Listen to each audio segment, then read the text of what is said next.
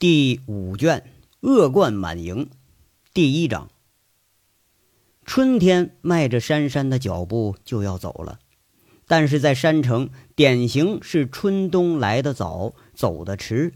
春末夏初的季节里头，在凤城依旧处处可以感觉到春天的气息。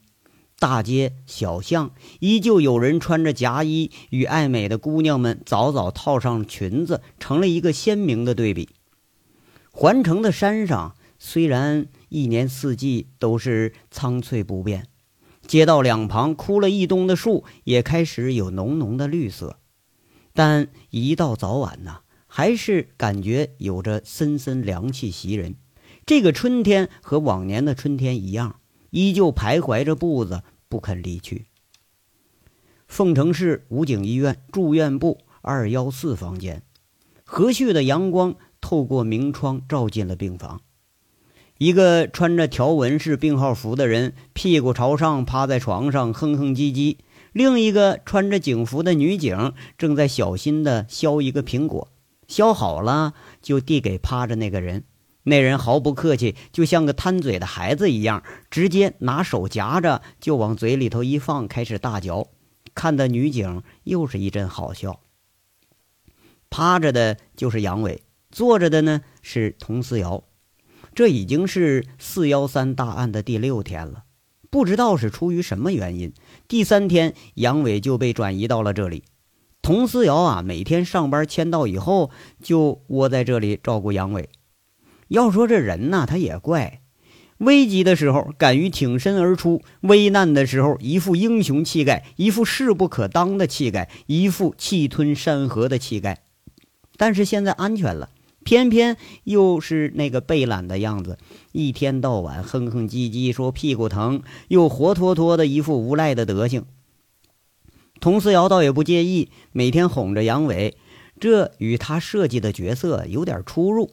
扮演妈妈的角色可不是他最初的期望。不过呀，只要能呵护着杨伟，佟思瑶暂且还不在意自己是个什么角色。其实啊。佟思瑶现在想起那天来，他还是后怕。武警医院的医生们对杨伟又做了一次全面的检查，看样是恢复的不错。根据医生的说法，这杨伟身上中了十二颗铁砂，全都在背后和屁股上，就脖子上那一颗是致命的。如果压迫时间长的话，很可能昏迷休克，最终死亡。不过杨伟命大。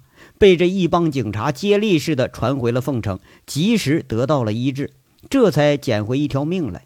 还有一个关键的问题是啊，这是手工制作的那种霰弹，如果是机器加工那种雷明灯的那个子弹，一发出去就是几十个铅弹，那真要射到颈椎里头几个呀，可真就是要交代了。凤城这黑社会械斗啊，曾经有人使过这种枪和这种雷明灯的子弹，中枪的人动了四次大手术，身上的那个呃枪杀呀都没取完。杨伟这次还真是万幸啊！最令医生奇怪的事儿是什么呢？是最关键的腰部却是一颗铁砂也没有。按理说吧，这才是射击面的正中心呢。这真是说，呃，命大再加命大。如果说这中枪的话，那可真如杨伟说的，你就是头山猪，你也拉不回来了。对于这个问题，佟思瑶笑一笑，没有回答医生的疑问。这是个秘密，也许永远将成了他和杨伟之间的秘密。一番检查下来，医生定论恢复的不错，一星期啊就能下地了。中枪的杨伟呢，也让这佟思瑶是大吃一惊。第一天呢还挺好，老实了一天，估计啊是身上疼。第二天开始就不老实了，居然说要求要喝两杯。第三天呢，这一帮保安来看杨伟来了，看着杨伟无碍，这也就放心了。那秦三河对着俩人挨个踹了两脚，这个事儿啊，他还是耿耿于怀，就嘟嘟囔囔说：“带上自己肯定没事儿。说现在受伤了吧，那叫活该。”把杨伟啊给气笑了，那小五子是一脸的贼笑，看着杨伟趴在床上就说一句：“哥呀，你咋在这儿摆了个做爱的姿势呢？看来您老这地上功夫不错，现在是开始练床上功夫了。”王虎子呀，从大悲到大喜了一回，看着杨伟没事这混话就出口了，咧着嘴笑，在那说：“哎，这咱哥这是那个菊花被爆式，你你懂个屁呀！”这一句话气得杨伟一咕噜从床上爬起来了，光着脚站在地上，吓了大伙一跳。嘿，哎，跟着又是一群老兄弟们大呼小叫，一干保安们大跌眼镜啊！得，咱队长是真厉害啊，三天就能下床。看样啊，用不了一个星期，又能带着兄弟们街上打架去了。不过呢，杨伟一见佟思瑶来了，那立马就装病，哎，趴床上就哼哼。那什么原因呢？如果说有人来喂水喂饭，如果说有人来嘘寒问暖，如果有一双纤纤玉手帮着你换药，而且这还是个美女，那谁不乐意呀？这倒好啊，杨伟倒乐得是装病号了。享受着佟思瑶无微不至的照顾，而且呀，护士也不知道为啥，一直就当他和佟思瑶啊是两口子呢。要是得，就就杨伟这个赖皮德行，还真把佟思瑶给当老婆使唤上了。那水来张口，是药来伸手，要不是知道佟思瑶是刑警，保不齐还真敢来个其他的非分要求。要说人杨伟是识时务的啊，如果要敢，那在矿洞里早就摸了，还犯得着这个摸不认识的江叶落呀？一般呐，这女人性格太强、太厉害了，那给人的感觉就是要有点敬而远之了。佟思瑶就属于那种可以远观而不可以亵玩那种，所以呢，杨伟到目前为止也就是嘴上占点便宜而已。而佟思瑶呢，看上去好像并不介意杨伟开玩笑。哎，杨伟啊，前天来那个真是你姐呀？佟思瑶看着杨伟的吃相，饶有兴趣的问了一句。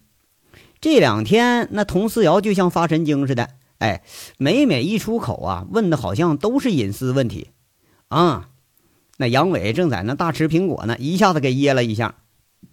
佟思瑶说的呀，是在市医院来看过自己的季美凤。那季美凤那天还真就鼓起勇气进病房了，拉着杨伟的手啊，在那嘘寒问暖老半天，眼波流转，满是关切，看着佟思瑶一边上，他就酸酸的。哎，你说就那样啊，傻子都能看出来俩人关系不一般。哎，我怎么没听说过你有姐呀？五局说你是孤儿啊，还当过和尚，哪儿又冒出一个姐来了？佟思瑶歪着头，试图看杨伟躲躲闪闪的面部表情。杨伟在那吃着，含糊不清地说：“哎呀，你看我我在凤城认的干姐成了吧？哼，不像。嗯，那那像啥？是不是你在凤城找了个相好的呀？嗯啊！这杨伟一下子真被苹果给噎着了。这女的呀，眼光是忒毒啊！和季美凤这关系，那可是天知地知，你知我知。”而且他还真不能让别人知道跟季美凤有这层关系，自己倒是不怕，就怕呀给季美凤带来麻烦。就听杨伟顿了顿，哎哎呀，那个同队啊，我怎么发现你除了财迷，你还有八婆潜质呢？人家是税务局干部，我就一混子，我怎么着也扯不到一块去呀？切，那说不准，自古美女爱混蛋，没准啊，他喜欢你还说不准呢。佟思瑶啊，现在就有点气羞羞的了。现在一想起季美凤那一脸喜形于色的关切样子，心里那就酸的呀，跟老陈醋似的。嗨嗨，胡说八道呢嘛！现在美女都爱钱才对呢。哎，就喜欢混蛋，也是喜欢有钱混蛋呢。那我不沾边儿不是吗？哎哎，对不对呀？我怎么发现你这说话像骂我呢？怎么着我就成混蛋了？杨伟刚一驳斥。又发现佟思瑶这话里头用词不对，哼，你就是个小混蛋，怎么着不承认呢？佟思瑶却也是大眼睛在那儿眼波流转着，对着杨伟瞪过来，那是丝毫不示弱。哎呀，得得得得，混蛋就混蛋吧，当好人被人欺负，当恶人欺负人，两样啊，我都不愿意。我当混蛋是最好了，没人惹我。杨伟这就下意识地躲避着佟思瑶的目光。隔了半晌，佟思瑶又若有所思地说了：“杨伟啊，谢谢你救了我，还为我负了这么重的伤。”这话呀，是佟四瑶早就想说的，说话时候两手托腮，有点期待的看着杨伟。嘿，我操！我操操操！杨伟当时吓一跳。嘿，就那样，哎，绝对是发花痴了，眼睛里那暧昧和期待的味道，就杨伟再白痴也能看出来呀。这时候，哎，如果杨伟要扑上去抱一抱、搂一搂、亲一亲，看样绝对是没问题了。你想其他的，其他不太好说，这还没事呢。杨伟还不太敢动这警花的坏脑筋。这时候啊，杨伟倒有点不敢面对佟思瑶的目光了，大咧咧说一句：“啊，不用谢，活着多好啊！你要真死了，我还得送花圈呢，那不得花钱呢吗？”你你你，这佟思瑶啊，又给气得火上头了。你说每次自己要谈到敏感话题，总是让杨伟一句话呀就给搅了心情。就见刚刚还含情脉脉的佟思瑶，杏眼圆睁，双目含微，朱唇轻启，贝齿半露，说了句：“杨伟，你诚心气我是不是？”这一说完，佟思瑶咔咔咔踩着高跟鞋转身就走了。这刚走两步，又回头拿着自己小包，又是啐了一口：“呸！你去死去吧你！你死了，我花圈都不给你送。”这一轮手包就准备啊拿包砸杨伟去。不过一看杨伟这个病号符，那是为自己受的伤啊，实在是忍不下心下手，一转头气咻咻又跑了。这是佟思瑶第几次被气走啊？已经是记不清了。每次气走啊，过不了多久就回来，然后呢再被气走了。杨伟有时候啊，好像是故意的。佟思瑶按理说就这么个有学历、有资历，每天心理分析做的杠杠的，你偏偏他就反应不过来，每次啊还要被这杨伟一句话就给挑起火了，哎，气走了。等走了一想，哎，这杨伟纯粹就故意的。下次呢，再让人家一气又忘了，又生气。要说女人再聪明，她也是感性的，事到关己肯定要乱。佟思瑶现在是。被那天枪炮中绽放出来的玫瑰给迷晕了眼了，早都成情盲了。现在怎么看杨伟怎么喜欢，就连缺点那看着都可爱，连毛病都觉着是长处。每天要不见着杨伟，就觉着缺点什么；但是一见着了人了吧，又免不了被杨伟一句话给噎住。你说也不知道为什么啊，杨伟这两天这个混话是越来越多，而且杨伟呢。把佟思瑶气走了吧？自己是鬼笑着吃完剩下的苹果。佟思瑶一有此类表现，都被他一盆凉水给泼走了。杨伟跟着吃完了，一抬手，那盒啊是准确的丢进墙角的垃圾桶里头，抹抹嘴，自言自语说着：“这小娘们是不是真看上我了？人吧，倒还挺好，就是黑了点脾气还挺老大。”那跟我家雪儿比，可得差点。杨伟这自言自语的说：“杨伟啊，再傻，佟思瑶那份心思，他还是能看出来。这杨伟曾经有过激烈的思想斗争。这女的可是警察啊，还是个大案组的刑警。这他娘的，咱也不敢下手啊！你别下了手了，发现这老子还有好几个相好的呢。那要一上了火了，给来一枪，咱可吃不消啊！”要说不是不想，而是不太敢。天底下的女人，特别像这种穿着警服的女人，那不是你你想上你就上啊。人家佟思瑶绝对不和季美凤一样啊。季美凤那是别人老婆，偶然沾一下，你占点便宜，这还是可以的。人家佟思瑶单身贵族一个，你别真泡妞给泡成老婆了，那就成笑话了。更何况你说大连那边咱还有一个呢。你真要说把那边给甩了，那杨伟不也舍不得吗？他也不敢呢。要说，哎呀，这可惜。要说咱们社会主义是啥都好啊，就是这个婚姻制度你还得改改，整什么一夫一妻制呢？是不是？你要是像以前似的，想娶几个娶几个，那多好啊！杨伟这没人时候就大为感慨，眼见着佟思瑶有意，自己却是不敢有情，那实在是可惜。不过呀，不敢下手还不等于说不敢意淫，是不是？咱吃不着葡萄，那总能想想这黑葡萄的滋味吧？闲来无事呢，佟子瑶在的时候，他就盯着那山东大馒头，在那偷偷想。哎，人不在呀，就回忆那对馒头，放开了想。你说这女的这么辣，这要上了床了，怎么脱衣服呢？那脱衣服是什么样呢？那胸看着可不小，三十四 D 总是得有了。那就是不知道是不是垫了加厚的海绵了呢？那个皮肤什么感觉呢？依然是一脸的坏笑，依然是本性难移。有人说呀，这男人每见到一个美女，都会在潜意识里发生过和这位美女就啪啪啪的景象啊，或者叫幻想。不管怎么着吧，那有的呢也只能是想想。杨伟这就是可了劲儿的想想。佟思瑶生气时候啊，吴铁军也在发火。要说为啥呀？那个难缠的江记者上门了，这几天呢缠了吴铁军好几天了，每次都是锲而不舍呀，就一要求要采访那天受伤那警察。听说这不都抢救过来了吗？不过江叶落在医院找人时候，却被告知说转院了。问转哪儿去了，人说不知道。偏偏呐，这个要求恰恰是吴铁军不能答应的。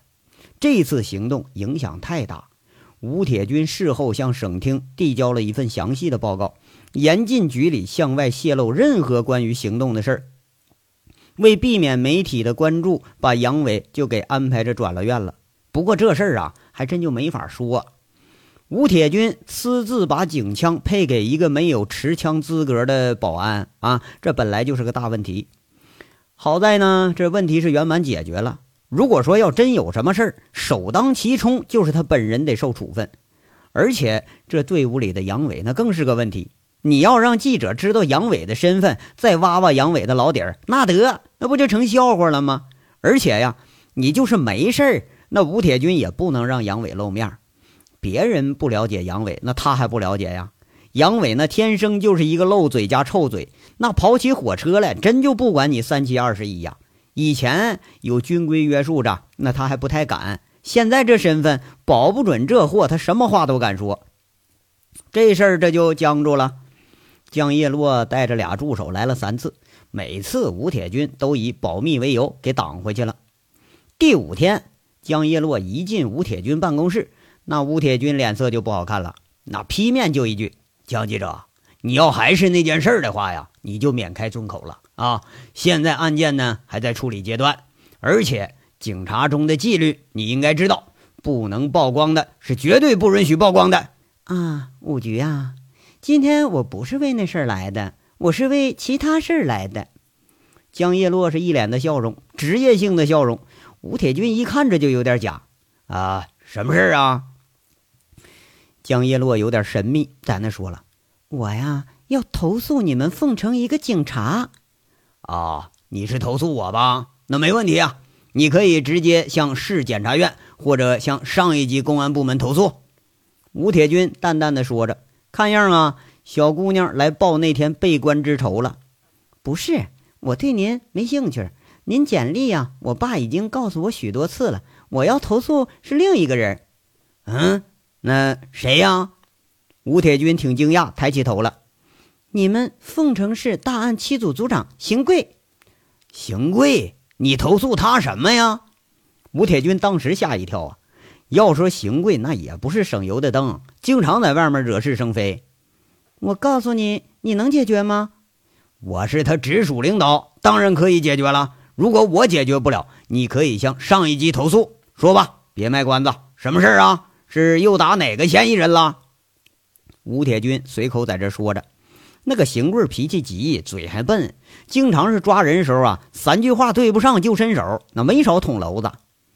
比那严重，此人道德败坏，趁办案期间非礼一位女同志。什么？江记者，你没搞错吧？吴铁军当时吓一跳，这事儿那可不是什么光彩的事儿啊！吴局长，我长在警察世家，我连这点儿都可能不懂吗？这事儿。如果您不解决，不让我见着他本人的话，我可以提供十几位目击证人。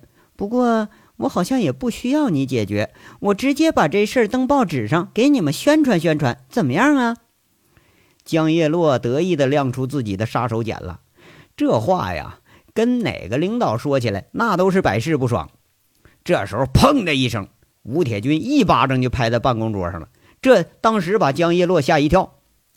就听吴铁军虎着脸说了：“你等一下，如果真是邢贵，我扒了他警服。”然后那就是一个电话拨出去了，嘴里说着：“邢贵，马上跑步到我办公室。”江叶落这时候一听，就感觉有点不对了。哎，那邢贵不是在医院躺着呢吗？那总不能恢复这么快吧？那莫非这不是同一个人？那再或者受伤的和这个邢贵那不是一个人？没到五分钟，一个黑脸膛的壮小伙推门就进办公室了。吴铁军一指，对着江叶乐说了：“是他吗？”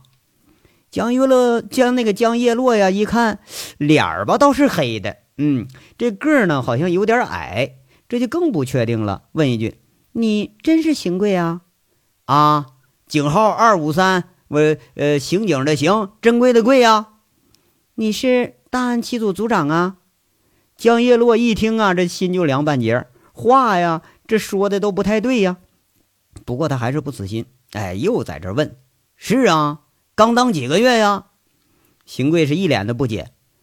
在狼山矿洞里，是你把工作组解救出来的？还跟了一个女警察，江叶落一琢磨，这事儿怕是出问题了啊！那不是我，那是杨伟。邢贵恍然大悟啊，那时候他不在场，在通知吴政委那路上呢。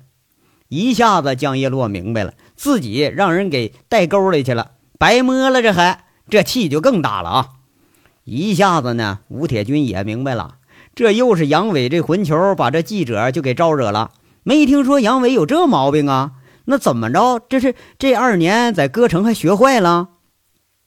对不起，邢贵同志，我认错人了。武局长，我要投诉这个杨伟，他这个人不但非礼女同志，还冒充邢贵同志的名，破坏警察名誉。江叶落一下子他也明白了，这邢贵是被冤枉的呀，而这个杨伟他也是自己需要找的。哎，就是这个人，既救人又害人，最后还负伤，现在是找不着人。闭嘴啊！你不许侮辱他，他是我们警察眼里的英雄。你凭什么说他破坏警察名誉啊？我看你才破坏警察名誉呢！你们记者是没一好东西，就知道挖人家隐私。杨伟为了救你，救那些矿工，身中十二发铅铅弹呐，现在还在医院里躺着呢。他怎么惹你了？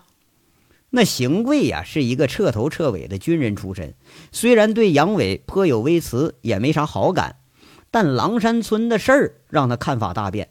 不仅是他，现在凤城这些警察真知道这事儿的，都和他一个看法。这人你就再不怎么地吧，这事儿办的那让人不得不竖大拇指，他办得好啊！邢贵一听江叶落的话，真憋不住了，那连珠炮的干了他几句。江叶落一下子。这就被这个变故给弄瞪眼了。嘿，你说今天这怎么了？这是啊，这怎么都像吃枪药了似的呢？吴铁军一拍桌子，吓住那个邢贵，让他闭嘴了。就听吴铁军说了：“邢贵，回自己岗位上去。”那邢贵一激灵，是他转身就走，回头啊，还狠狠地瞪了这江叶落一眼。吴局啊，我怎么了？今天我一进公安局，都给我脸色看呢。这两天我给你们正面报道也不少啊。再说这投诉的事儿也不是胡编乱造啊。那个江叶落呀，吃了个瘪，就有点不高兴了啊。小江记者呀，吴铁军这时候一听啊，却忍不住笑了。这话里头就开始踢皮球了。哎呀，这个事儿啊，嘿，我就帮不上你了。你投诉这个事儿吧，你自己处理吧。这人呢，他就不是个警察。那。你的意思是说，你们使用一个没有警察身份的人去矿场解救人质？江叶落一下子又抓住话把了。哎呀，哪有什么不可以的呢？每个公民都有制止违法犯罪的义务，就是老百姓救你，那也无可厚非呀。那怎么着啊？难道他做的不对呀？吴铁军这话呀，说的是似是而非。那冲进老爷坳救人的也是这个人带队？江叶落又抓个话棒啊，这这个呀，这个保密啊。如果你真想知道细节呢，你可以问问你父亲，哎，那样不更方便吗？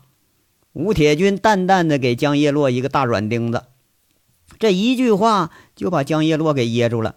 你说要在他爸那儿能挖着消息，那可比基层那可是难挖多了。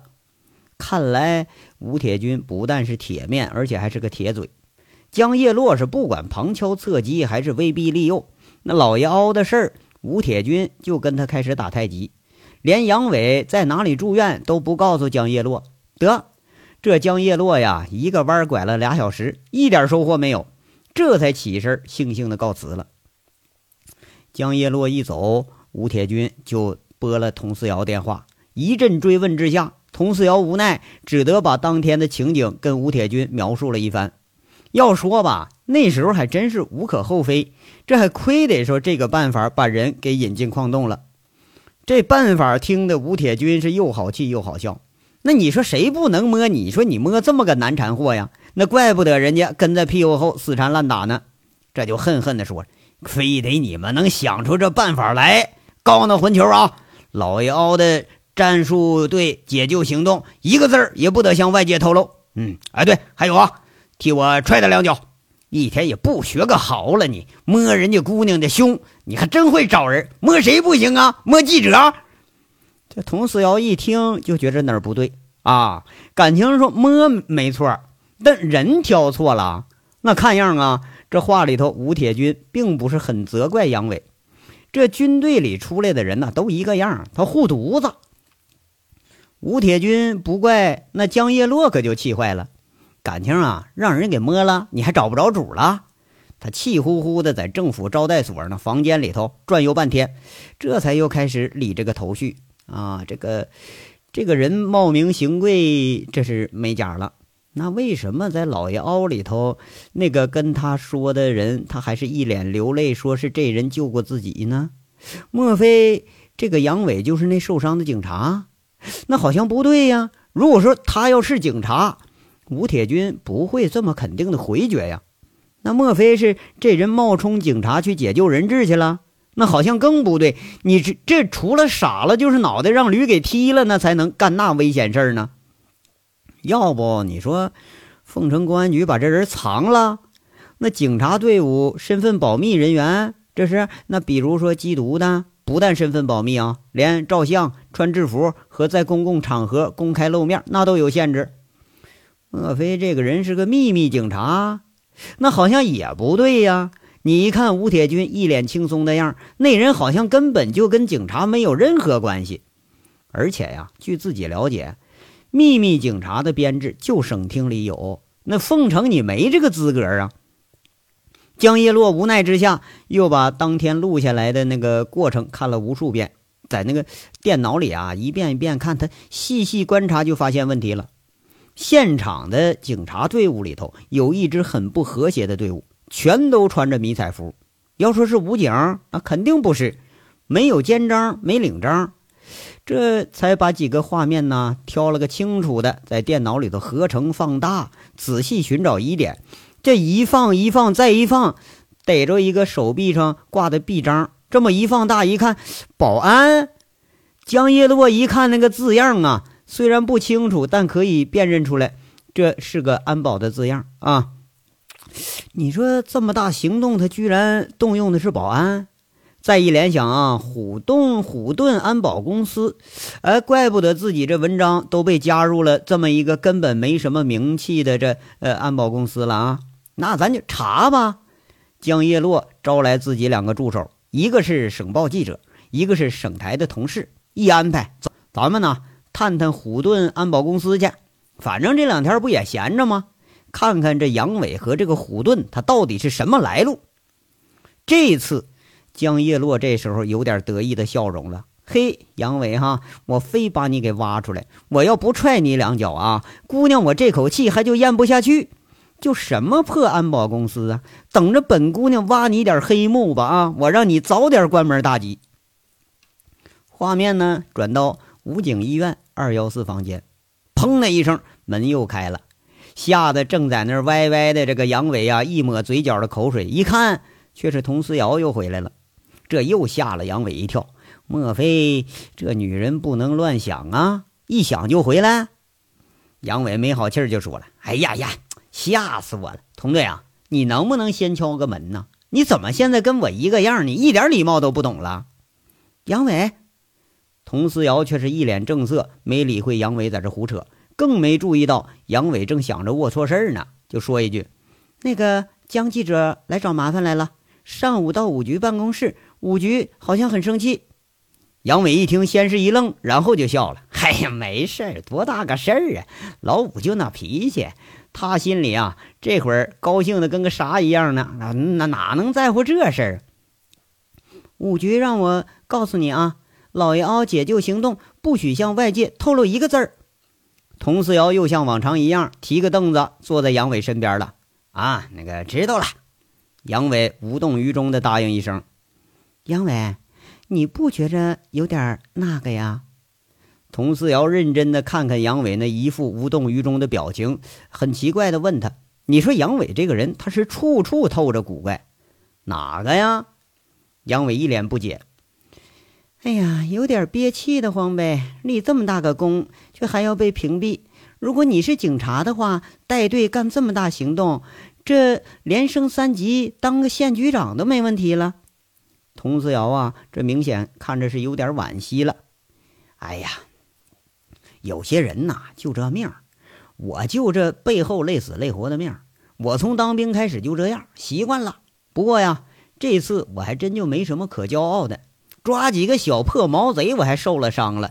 都怨你们警察这装备太次。哎，要搁我们以前，我们一个五人战术小队，就这伙人的火力，五分钟全报销他们，你信不信？这这还算个啥功劳？哎，要把我以前的功劳都搬出来，是不是都能当公安厅厅长了？都，杨伟啊，还是满不在乎。你就吹吧你啊！佟思瑶啐了一口。不过呀，这话倒是没意义。杨伟的功劳确实不少，但是这闯的祸呢，比功劳反正也不差哪儿去。正说着呢，佟思瑶电话又响了。那佟思瑶一看是杨混天号码啊，这就摁了接听。一听，嗯嗯几声，扣电话，回头很复杂的看了杨伟一眼，张口就说：“要说说的是什么呢？”佟思瑶这说这话，就吓得杨伟是一个机灵，差点都没从床上掉下来。这次真是吓的。那什么事儿能把杨伟吓成这样呢？咱们且听下回分解。